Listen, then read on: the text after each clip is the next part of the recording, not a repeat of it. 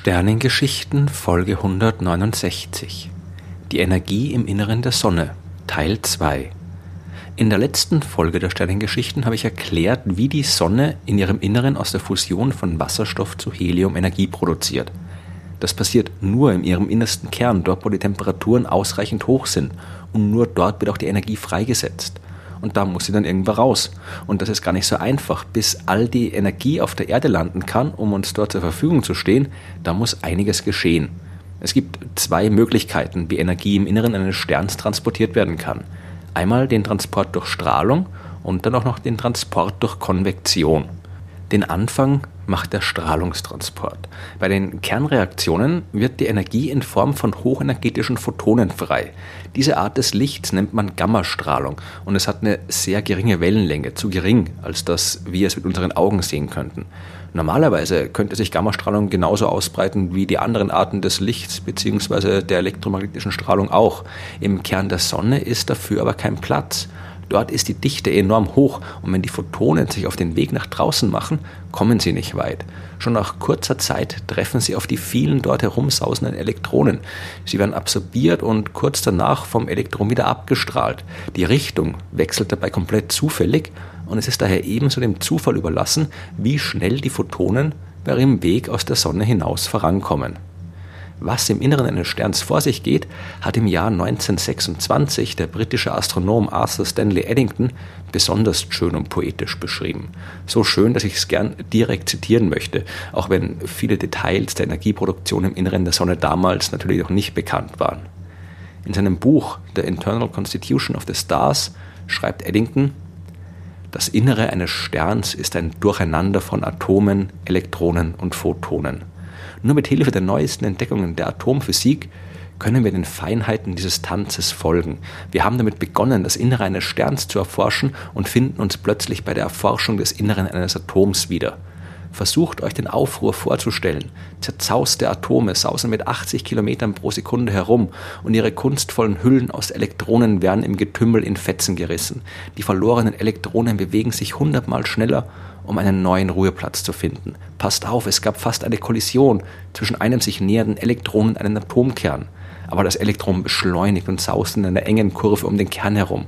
Ein paar tausend solcher Beinahe-Kollisionen übersteht das Elektron in 10 hoch minus 10 Sekunden, aber manchmal kommt es in der Kurve ins Schleudern und seine Energie wird erhöht oder vermindert aber dann schleudert es stärker als sonst und wird ganz vom Atom gefangen und festgehalten. Sein Leben in Freiheit ist zu Ende, aber nur für einen kurzen Moment. Kaum, dass das Atom diesen neuen Skalp an seinem Gürtel befestigt hat, trifft es auf ein Lichtteilchen. In einer großen Explosion macht sich das Elektron wieder auf den Weg zu neuen Abenteuern. Anderswo kollidieren zwei Atome frontal und prallen voneinander ab, mit desaströsen Folgen für ihr spärliches Gewand. Durch dieses von Eddington beschriebene Gewusel aus Teilchen muss sich die Energie ihren Weg bahnen. Der Bereich im Inneren der Sonne, in dem es so ausgesprochen wild zugeht, umfasst etwa 70 Prozent ihres Radius, also vom Zentrum aus gemessen knapp 487.000 Kilometer. Den Weg, den die Photonen aber tatsächlich zurücklegen, ist dank der vielen Begegnungen mit den Elektronen viel, viel länger und macht ein paar 10.000 Lichtjahre aus. Erst weiter außen in der Sonne wird es ein bisschen ruhiger. Hier beginnt nun die sogenannte Konvektionszone. Die Temperaturen sind jetzt so weit gesunken, dass die Atome nicht mehr alle ihre Elektronen aus der Hülle verloren haben. Die Dichte des Sonnenplasmas ist nun gering genug, dass sich Strömungen ausbilden können. Plasma an der Grenze zu den heißen inneren Bereichen wärmt sich auf, verringert seine Dichte und kann dadurch aufsteigen. Weiter oben kühlt es ab, die Dichte wird wieder größer und es sinkt zurück in das heiße Innere der Sonne. So entsteht ein Kreislauf aus auf- und absteigendem Material, durch den die Energie das letzte Stück bis an die Sonnenoberfläche transportiert wird. Im Durchschnitt dauert es so ungefähr 100.000 Jahre, bis die im Kern der Sonne erzeugte Energie an ihre Oberfläche gelangt. Durch die vielen Kollisionen mit den Elektronen ist aus der hochenergetischen Gammastrahlung nun größtenteils normales, sichtbares Licht geworden. An der Oberfläche ist die Sonne deswegen auch noch knapp 6000 Grad heiß und keine 15 Millionen Grad mehr wie im Kern.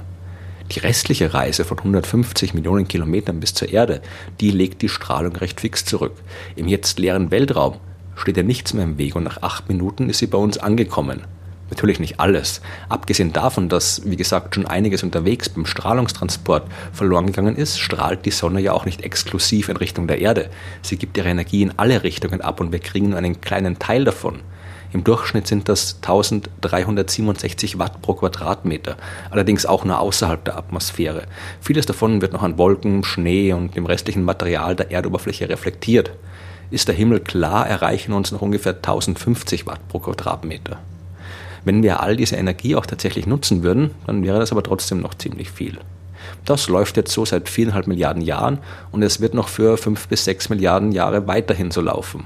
Auch wenn die Sonne vier Millionen Tonnen ihrer Masse pro Sekunde verliert, hat sie doch noch ausreichend viel Wasserstoff übrig, um bis in die ferne Zukunft Energie zu produzieren.